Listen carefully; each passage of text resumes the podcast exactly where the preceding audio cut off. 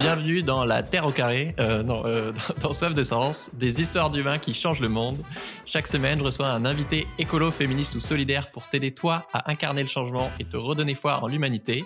Et aujourd'hui, on accueille Mathieu Vidard pour parler justement de La Terre au carré, l'émission phare de France Inter qui vulgarise l'écologie. Salut Mathieu. Salut Pierre. Alors, je te présente en 10 secondes. Tu es producteur radio et télé et animateur euh, du rendez-vous quotidien de référence de France Inter sur l'environnement, le climat et la biodiversité, euh, tous les jours de 14 à 15 heures, où tu interviews plein de scientifiques, d'artistes et de lanceurs d'alerte et de citoyens, euh, notamment Pablo Servigne ou Monique Pinson-Charlot sur les Ultra Riches que, que j'ai aussi eu la chance d'interviewer. Mais aujourd'hui, c'est toi qui passes au grill de, l'interview.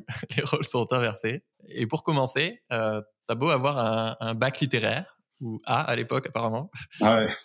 Tu es un peu euh, monsieur euh, science sur, euh, sur France Inter. Et récemment, tu as participé à un festival sur l'espace et le nouveau télescope James Webb. Et tu racontes que je trouve ça fascinant. Comme la, la lumière à une vitesse, bah, il faut 8 minutes par exemple pour que la lumière du Soleil arrive sur Terre. Et parce que ce télescope est très loin de nous, donc à 1,5 million de kilomètres, je crois, c'est comme une machine à remonter le temps pour en savoir plus sur euh, l'origine de l'univers euh, il y a 13-14 milliards d'années. Je trouve ça incroyable. Est-ce que tu peux nous en dire plus sur euh, ce télescope? Bah, James Webb, c'est vraiment aujourd'hui un instrument qui nous a permis d'ouvrir une nouvelle page de l'astronomie en réalité. Donc, euh, c'est vrai qu'on a tous vu les images qui sont arrivées depuis le mois de juillet. Euh, je ne sais pas si tu as en tête les, les, premiers clichés en fait que nous avons envoyés euh, James Webb. C'est d'ailleurs même le président américain Joe Biden qui a à l'époque a eu l'honneur euh, de montrer au grand public la première ah image de James Webb. Euh, et donc c'est effectivement, on le voit, une, une avancée énorme pour à la fois aller plus loin dans l'univers, dans l'histoire de l'univers, et aussi plus précisément, c'est-à-dire que la qualité d'image aujourd'hui euh, fait qu'on a euh, des, des, clichés de l'univers qui sont euh, à la fois d'une beauté époustouflante, hyper émouvante, et qui en même temps scientifiquement vont nous permettre d'aller encore plus loin pour en connaître plus sur les origines, sur les galaxies, sur les exoplanètes, mais aussi sur notre propre système solaire. On a vu par exemple des images de Jupiter et de ses satellites là qui sont absolument dingues.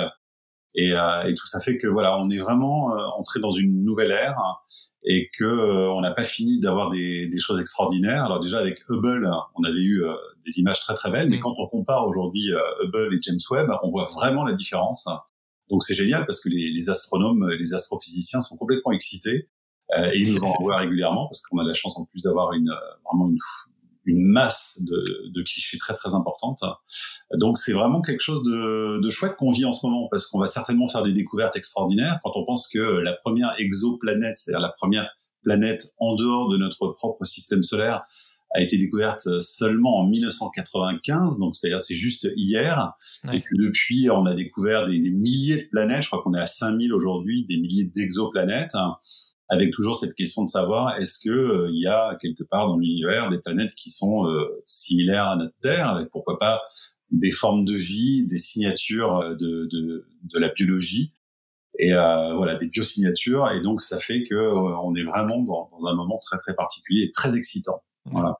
C'est ça que je trouve euh, ambivalent et marrant euh, quand on est écolo, c'est que moi, clairement, je suis contre la conquête spatiale et alors on n'a qu'une planète, et, etc. Et en même temps, c'est fascinant de pouvoir imaginer qu'il y a des planètes ou, des exoplanètes où il y a de l'eau, où il y a du carbone et, et peut-être on n'en sait rien de la vie sur Terre. Mais euh, ouais, c'est vrai que c'est un peu c'est un peu compliqué parce qu'à la fois on se dit qu'envoyer des humains aujourd'hui, ça sert pas à grand chose.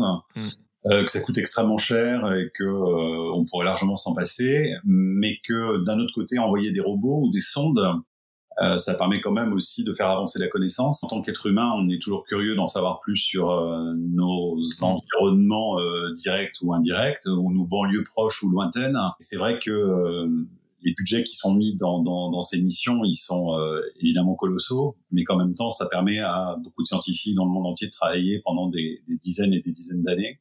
Moi, ce que, j'aime là-dedans par rapport à l'écologie, c'est que la science, ça nous aide à réaliser qu'on est infiniment petit, euh, à être humble aussi, nous qui avons souvent un gros hubris. Et tu racontes que comme la première fois, on a lancé euh, Hubble, donc un peu l'ancêtre, c'était dans des endroits obscurs du ciel qu'on imaginait vides et en fait, euh, pas du tout, quoi. Est-ce que tu peux nous, nous raconter? Ça nous a permis vraiment de faire connaissance avec avec d'autres mondes en réalité. C'est ça, c'est presque nos livres de science-fiction nous l'avaient déjà prédit, nous avaient déjà embarqué dans, dans ces histoires et ces aventures. Et avec ces yeux que sont les, les télescopes, euh, ben on a une une, une, vision en fait du passé. Donc c'est pour ça que le terme de machine à remonter le temps, euh, il n'est pas du tout galvaudé et que euh, suivre la lumière. Alors pour euh, pour James Webb, c'est aller dans l'infrarouge, donc c'est justement aller dans des lumières que notre œil ne peut pas voir. Mm. Et c'est ça qui est extrêmement intéressant, c'est qu'aujourd'hui la technologie, les avancées d'outils comme ça, elles nous permettent réellement de voir des choses du passé que notre propre rétine ne pourrait pas voir. Et ça, c'est absolument fascinant. Euh, donc ça ouvre des, des perspectives euh, extraordinaires. Et puis je pense que euh, d'un point de vue euh, de l'imaginaire euh, et de notre place d'humain dans, dans l'univers, ça nous fait relativiser aussi beaucoup de choses. Après, la conquête de l'espace, c'est vrai que c'est une vraie question aussi. Hein. on peut voir la face sombre aussi avec la façon dont on peut polluer aujourd'hui notre ciel. On voit par exemple avec les les grappes de satellites d'Elon Musk, Starlink. Et c'est vrai que ça, c'est vraiment euh, quelque chose d'assez euh, d'assez abject au fond, parce que euh, le ciel, c'est aussi un outil, un outil pour les pour les astronomes, et que le, fait d'aller mettre des, des grappes de satellites comme ça, ça pollue complètement l'atmosphère. Et que si effectivement le futur, c'est d'aller chercher des ressources ailleurs, d'aller polluer ailleurs, de nous empêcher de voir la lumière du ciel et la voûte céleste, hein, euh, là, il y a de vraies questions à se poser, effectivement. Mm. J'avais fait euh, d'ailleurs une vidéo sur euh, l'expérience Blue Turn, je ne sais pas si, tu connais, qui retransmet en quasi direct des images de, la Terre depuis le satellite Discover. Ouais.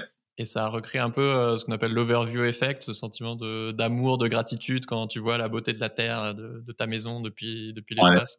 C'est ce que disent les astronomes en tout cas. Hein. Il y a ouais. fait voilà, qui est tout à fait particulier. Et, j'imagine que quand on est ne serait-ce qu'à 400 km au-dessus de nos têtes, parce que les astronautes sont pas si loin en fait. Hein. C'est juste un Paris-Nantes en fait, aller dans l'espace, prendre le TGV et faire Paris-Nantes. Hein. Donc c'est pas si haut que ça, mais de là-haut quand même, on voit notre Terre évidemment euh, complètement autrement. Donc ça c'est assez fascinant et je, pense que ça doit créer beaucoup d'émotions quand même. Hmm. Voilà, je trouvais que c'était une belle parenthèse scientifique et poétique euh, pour commencer euh, l'interview, mais euh, on va bien parler de ton émission La Terre au carré. Et du coup, dans, cette émission, tu peux parler autant de récemment l'histoire du chauffage que la magie des toiles d'araignée ou des scientifiques qui se rebellent, qu'aller sur le terrain au sommet du pic du Midi ou, ou attendre les velours des Pyrénées qui ne viendront pas. Les vautours, ouais. ou mettre les mains dans les algues en Bretagne avec des enfants. C'est vrai. Il paraît que France Inter a décidé de lancer cette émission parce que euh, au moment de la démission de Hulot et des marches pour le climat, euh, le standard a explosé euh, de la radio dès que France Inter faisait un épisode sur sur l'écologie. Ah oui, c'était vraiment un moment à part. Quoi. C'était l'année 2018, donc c'est vraiment, je pense, une période aussi charnière parce qu'il s'est passé plein de choses au même moment. Mmh. Il y a eu d'abord un été qui a été très chaud, donc déjà on a été assez secoué par, par la canicule. Il y a eu l'arrivée de Greta Thunberg aussi, cette figure qui a émergé avec sa grève euh, de l'école. Et donc ça aussi, ça a été quelque chose d'assez marquant. Il y a eu les premières marches pour le climat au même moment, et puis euh, le 30 ou 31 août, la démission de, de, Nicolas Hulot en direct sur France Inter. Donc ce qui fait que toute cette année 2018, euh, elle a vraiment préparé le terrain.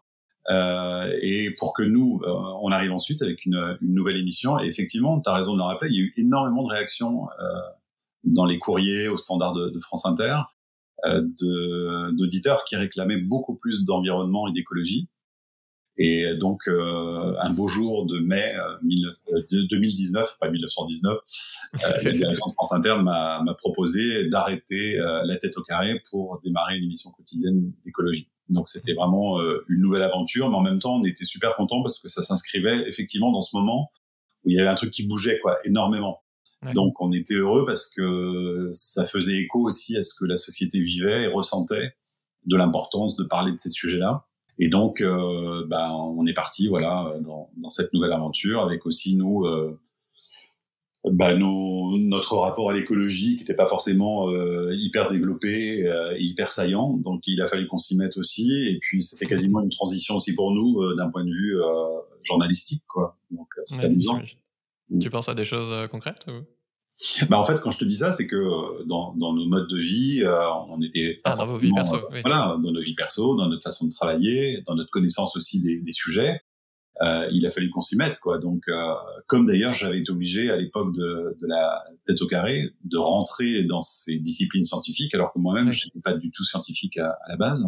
Mais on a été porté par, je te dis, oui, ce mouvement là de l'année 2018-2019 qui était très très fort et, euh, et, avec des nouvelles figures qui sont arrivées, euh, une jeunesse qui aussi a, a beaucoup secoué le cocotier, euh, et ça nous a beaucoup plu, donc euh, ça nous a permis voilà de proposer cette émission. Mmh. Ce que j'aime dans, dans, votre émission, c'est que vous vous rendez compte de, de la complexité du, du vivant. C'est ce que dit Baptiste Morisot chez vous. Le vivant, c'est pas angélique, c'est vigoureux, c'est des relations compliquées mais en même temps, euh, la richesse et la diversité, euh, même conflictuelle, voilà, sont plus importantes qu'une simplification, une homogénéisation euh, du milieu. Et je me demandais, toi, pourquoi ça te, tient à cœur de faire cette émission?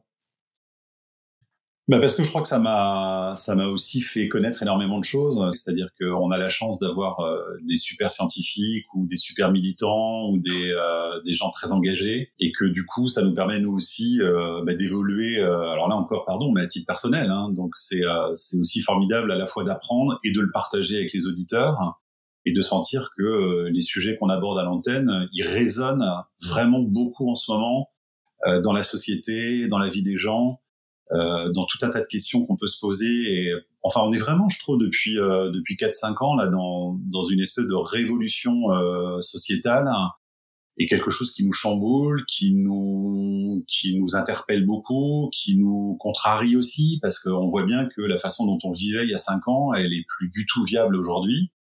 Euh, même s'il y avait des écolos euh, qui étaient bien plus en avance que moi euh, et bien avant cinq ans, hein, évidemment.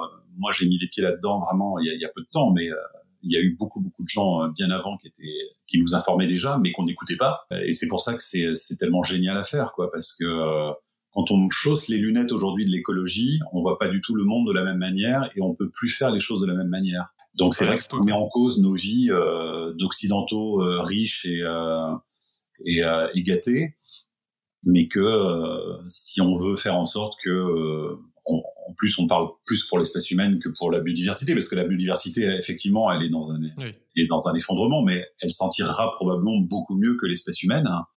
Donc, si on veut un peu sauver notre peau et si on veut faire que le monde soit euh, vivable pour euh, tous les jeunes en particulier, il bah, faut prendre le taureau par les cornes et puis euh, essayer de faire en sorte que, du point de vue du climat ou de la biodiversité, les choses bougent. Quoi. Mais on voit bien que c'est, il y a beaucoup d'inertie aussi, hein, et c'est peut-être ça qui est un peu désespérant mm. quand même, c'est qu'on voit l'ampleur des choses qui sont à mener dans tous les domaines, et on voit que euh, la réponse politique en particulier, elle n'est pas, elle est pas réellement là. En tout cas, elle n'est pas à la hauteur des enjeux euh, du point de vue. à l'opposé des enjeux. Mais...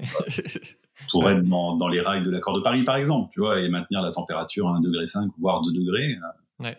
Même si on a quasiment oublié le cap de 1,5 degré, mais voilà. Donc c'est absolument génial parce qu'on sent cette dynamique dans la société aujourd'hui et puis en même temps voilà il y a, y a, ce côté un peu sombre qui fait que bah, ceux qui nous dirigent sont pas du tout à la hauteur des, des enjeux donc c'est un petit peu agaçant mais heureusement il se passe des choses euh, bah, ailleurs. D'où l'intérêt de construire hein, oui ce, ce, rapport de force. Et... Ouais. Et à chaque saison vous allez euh, sur le terrain aux quatre coins de la France euh, faire une série d'épisodes. Est-ce qu'il y a une série ou un moment dans une série qui toi t'a particulièrement marqué que tu voudrais nous, nous partager? Bah déjà dire que euh, pour nous, ça, ça, il y a un moment où ça devenait indispensable d'aller sur le terrain parce que parler d'écologie, de, nature tous les jours en restant euh, dans un studio de la maison de la radio, euh, il y avait quelque chose qui n'allait pas franchement. Donc c'est pour ça qu'on a eu envie de lancer cette série qui s'appelle les quatre saisons de la Terre au carré, ce qui fait que à chaque saison, effectivement, on part une semaine. et on fait de la radio en direct en plus. Donc ça, c'était vraiment un choix qu'on voulait. C'était vraiment faire partager en direct avec des moyens euh, très simples, très légers. C'est-à-dire qu'on part juste avec euh, une équipe technique, euh, donc il y, a deux techniciens avec nous, et des micros, une petite valise satellite, et on peut aller partout. C'est-à-dire que quand on va dans la forêt avec nos invités, quand on fait de la barque, quand on va en mer à Concarneau en Bretagne, quand on va au pic du Midi, on fait tout ça en direct. on prend le téléphérique en direct et on joue vraiment ça quoi pendant une heure parce que d'abord le direct c'est quand même une dimension qui est complètement autre, oui, aussi. Et puis, euh, avec tous les aléas, les imprévus qui, qui se passent, Donc des souvenirs, euh, bah, il y en a plein. On a été dans la Drôme, on a été dans les Vosges. C'est vrai que le, pic du Midi, moi, tu parlais d'astronomie euh, en début d'émission. Le, le, souvenir du pic du Midi, euh, la voûte céleste le soir, à regarder les constellations euh, avec les gens de là-bas, c'était absolument génial. En même temps, j'ai des souvenirs aussi avec euh, avec des, agriculteurs hein, qui étaient vraiment super parce que on a pu visiter euh, une exploitation en bio avec aussi une diversité de cultures pour essayer de, de, comprendre ce que pouvait être justement une autre forme d'agriculture aujourd'hui. Moi, c'est un moment qui m'a qui m'a vraiment plu parce que ça m'a permis aussi de visualiser des choses que je connais pas forcément très bien par ailleurs dans les Vosges, voilà, on a été, euh, on a été dans la forêt avec euh, des, biologistes pour aller voir les champignons, mettre le nez un peu sur les mousses. donc tout ça, c'est des moments super chouettes à vivre. Quoi. on a euh, beaucoup de facilité à imaginer la fin du monde, mais on a beaucoup plus de mal à imaginer d'autres utopies. Et... Ouais. Nos imaginaires sont assez cannibalisés. d'aller bah, d'aller rencontrer vraiment ceux qui font bouger les lignes, précisément mmh. aujourd'hui, tu vois. Alors c'est vrai qu'il y a toujours une part euh, très scientifique dans l'émission, mais aussi avec euh, avec euh, des, des personnes. Oui, ça change. Il y a quelques jours, on était on était dans les Alpes avec l'émission. L'idée, c'était d'aller un peu voir comment les, les, glaciers réagissaient par rapport au, réchauffement climatique, parce qu'il y a, y a plein de publics là, qui sont sortis récemment et qui montrent à quel point tout ça va s'effondrer très rapidement d'ici la fin du siècle. Publi, c'est publications scientifiques. voilà. Donc ça a été l'occasion, tu vois, de parler effectivement de de la, de la neige, de la, la, question justement des éboulements aussi, de toutes les conséquences. Donc c'est vraiment intéressant de pouvoir aller comme ça sur le, sur le, sur le terrain et rencontrer les gens qui bossent sur place. Quoi. Chaque épisode de La Terre au carré commence avec 5-6 euh, messages laissés par des auditeurs. Ça peut être des, des, réactions, des coups de gueule, des remerciements ou des moyens d'agir. Et j'aime beaucoup parce que vous gardez, euh, vous montrez des avis très différents et ça dresse un paysage euh, forcément partial, mais un peu de, de ce que pensent les Français. Euh, c'est important pour toi ces, ces messages vocaux en, ouais. Ouais, bah c'était vraiment euh, laisser la place aux auditeurs dès le début de l'émission. On part sur trois minutes à peu près euh, en moyenne.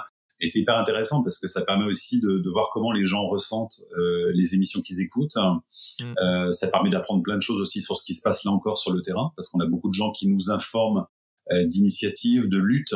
Euh, il y en a énormément en France. Hein. C'est incroyable de voir à quel point les gens se, se mobilisent pour euh, la ligne, la ligne TGV Toulouse-Bordeaux, pour la coupe des arbres, pour les méga bassines. Enfin, c'est sans arrêt. Contre, mais ouais.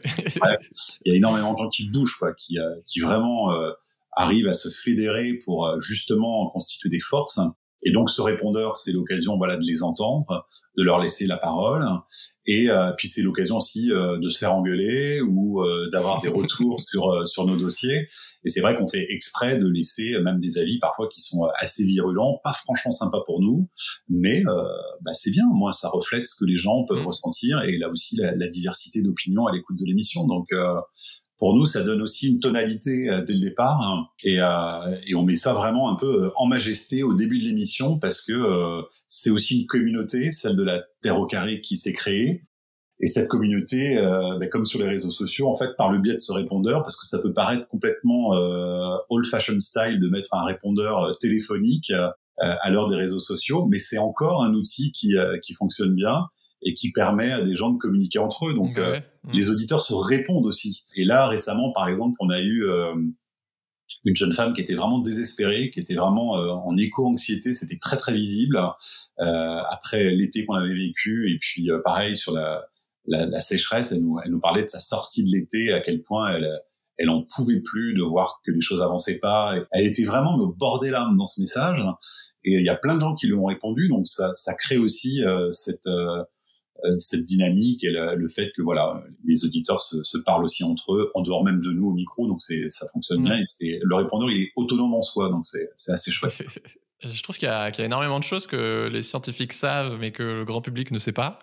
Euh, bah parce que la science avance tous les jours mais surtout parce que souvent euh, c'est soit carrément indigeste soit juste pas accessible ou, ou rendu accessible. Euh, d'où l'utilité d'avoir des, des, passeurs ou des vulgarisateurs comme euh, comme vous. Toi ce serait quoi un des trucs scientifiques que tu as appris qui, t'a le plus euh, marqué? Euh, Par exemple, que euh, on avait fricoté avec Néandertal et que donc euh, on porte en nous quelques gènes néandertaliens, tu vois, ça c'est un truc que j'ai trouvé assez génial, de voir qu'on porte en nous cette histoire cette histoire passée et que nos, deux espèces, voilà, se sont rencontrées. Donc, je trouvais ça, je trouvais ça assez génial. Mais dans le domaine de l'astronomie, effectivement, je, je, je, trouve que sans arrêt, en fait, on est totalement sidéré par, par les infos qu'on nous, qu'on nous livre c'est toujours les questions pièges. Il faut ça, il faut que le, cerveau se souvenir de, de, tout ce qu'on a appris dans, dans l'émission. Mais euh, tout est intéressant en réalité. Donc, euh, on a fait une émission sur le chocolat il n'y a pas très longtemps, euh, et c'est intéressant de voir euh, dans, dans nos usages quotidiens euh, tout ce qui se cache derrière, si tu veux, et qu'en croquant dans un carré de chocolat, euh, ben, il y a euh, tout au bout de la chaîne et au démarrage, euh, au Ghana ou en Côte d'Ivoire, des petits producteurs qui sont exploités, qui sont utilisés, qui sont obligés d'utiliser des produits pourris pour justement leur, leur récolte parce qu'on les paye mal, et que de l'autre côté, il y a quatre ou cinq grands groupes industriels euh, qui s'en mettent plein les poches et qui nous vendent du chocolat. Et nous, en tant que consommateurs, bah, évidemment, on n'est pas forcément informés sur ces questions-là. Donc, on peut jouer parfois un peu les rabat-joie, c'est-à-dire que les auditeurs nous disent bah merci, euh, on sort des fêtes de fin d'année, vous nous faites une émission sur le chocolat histoire de bien nous culpabiliser. c'est mieux qu'avant. voilà. Et en même temps, c'est important de, savoir ah tout ça. Donc c'est vrai que c'est un peu, euh, on peut parfois considérer que ça fait beaucoup et que c'est euh, c'est un petit peu lourd parce que dès qu'on creuse quelque chose, en fait, on voit où sont nos limites, où sont les limites de la planète et où sont les excès dans nos modes de vie, dans nos modes de consommation. Et euh, c'est ça en fait que j'apprends, tu vois, tous les jours. Donc euh, c'est évidemment euh, une autre façon de voir le monde, quoi. Et c'est c'est très utile. L'émission s'appelle Soif de sens. On va parler un peu de ta quête de sens. Mm. toi, Mathieu, qu'est-ce qui qu'est-ce qui donne du sens à ta vie? Qu'est-ce qui donne du sens à ma vie? C'est d'apprendre, peut-être justement. Mm. C'est d'apprendre quotidiennement des choses. C'est d'échanger aussi avec avec mes amis, avec euh, des gens que je connais pas forcément très bien, mais qui viennent au micro. Euh, et c'est d'essayer d'avancer aussi pour euh, pour faire en sorte que les choses que que je fais dans ma vie euh, soient en accord avec euh, des idées que je peux justement défendre. Et c'est vrai que c'est pour ça que cette thématique écolo, elle a beaucoup bouleversé aussi bah, mes certitudes, mes choix aussi de vie, de consommation. Euh, voilà, cette, cette, quête de sens, c'est ça, c'est donner vraiment, euh, c'est d'essayer de ne pas avoir l'impression de vivre trop comme un con, quoi, en fait. Si je peux résumer un peu comme ça. Euh, Parce qu'il y a des moments tu as eu cette impression-là? Pardon? Il y a eu des moments tu as eu cette impression-là? Bah oui, forcément, ouais, ouais, ouais. Ces moments où on prenait un avion sans réfléchir pour aller passer un week-end en Europe, faire la queue pour aller photographier les mêmes trucs. Et, euh, et quand on regarde aujourd'hui euh, notre impact partout euh, sur les écosystèmes en tant que touriste, tout simplement. Hein, on peut plus vivre de la même manière. Enfin, moi, je peux plus voyager de la même manière qu'avant.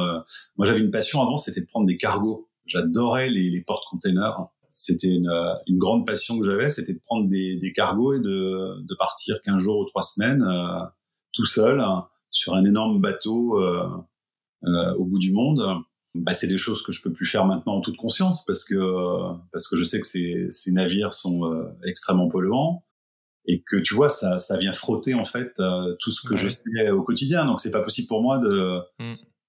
de, connaître la réalité du transport maritime et d'un autre côté d'être un touriste qui irait joyeusement et légèrement prendre son bateau polluant pour aller comme un enfant gâté au bout du monde. Donc c'est tout ça que ça a remis en cause. C'est vrai que maintenant, quand je mange de la viande, ça m'arrive encore, de moins en moins, mais ça m'arrive encore, ça me pose vraiment des questions parce que j'ai toutes ces images hmm. euh, qui, me, qui me viennent en tête. J'ai euh, ces images de ces animaux maltraités, mais aussi ces images de graphiques qui montrent euh, le poids, euh, l'empreinte carbone de la viande, par exemple du bœuf ou même des, des, de la volaille, etc. Et c'est vrai que c'est des choses, tu vois, dans ma vie qui sont remises en cause. Donc, euh, et ça, c'est vraiment au sein de l'émission. En fait, toute l'équipe est un petit peu dans le même état, quoi. C'est-à-dire que ouais. c'est venu frotter euh, tout un tas de choses, et donc euh, on est loin d'être parfait encore, évidemment, euh, mais on essaye de, de, faire gaffe, quoi, beaucoup plus qu'avant.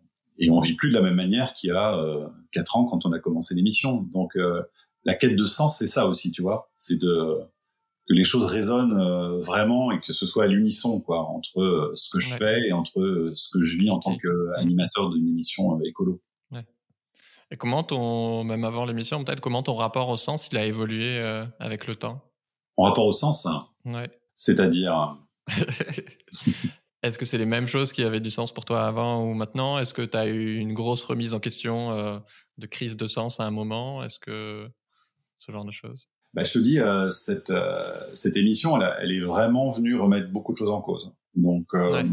c'est vrai que ma vie, elle n'est pas du tout la même qu'il y a 4 ans, ça c'est sûr. et j'ai l'impression que j'ai tourné une page sans le savoir d'ailleurs quand j'ai commencé l'émission, et qu'aujourd'hui, ma quête de sens, elle n'est pas forcément elle n'est pas forcément à Paris, elle n'est pas forcément euh, même dans le métier que je fais. Je pourrais très bien imaginer faire autre chose. Okay.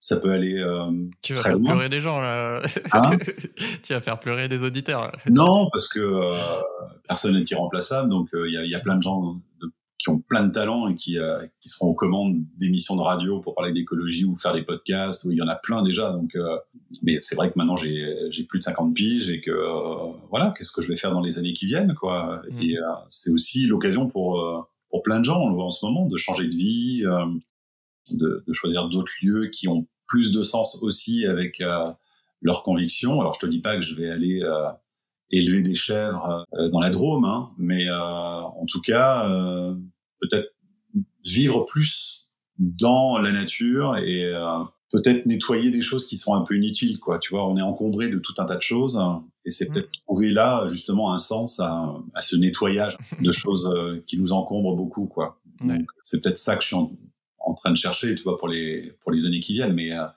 la fois, j'adore mon métier et je trouve ça extraordinaire de d'avoir ce privilège d'écouter des gens très engagés, mais en même temps, euh, je peux le vivre en écoutant moi aussi à mon tour la radio euh, d'une autre manière, tu vois. Donc, euh, Mm. en tout cas, dans l'équipe de la Terre au carré, il y, y, a, il y a plein de gens qui ont mis leur plein de remises mis en question. un peu à plat, quoi, tu vois, Ouais.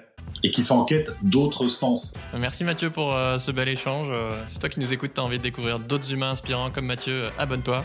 Ça prend deux secondes et tu risques de découvrir d'autres pépites qui changent le monde chaque semaine. Et bien sûr, écoute La Terre au carré. Ciao Mathieu, ciao tout le monde. Clair. À bientôt.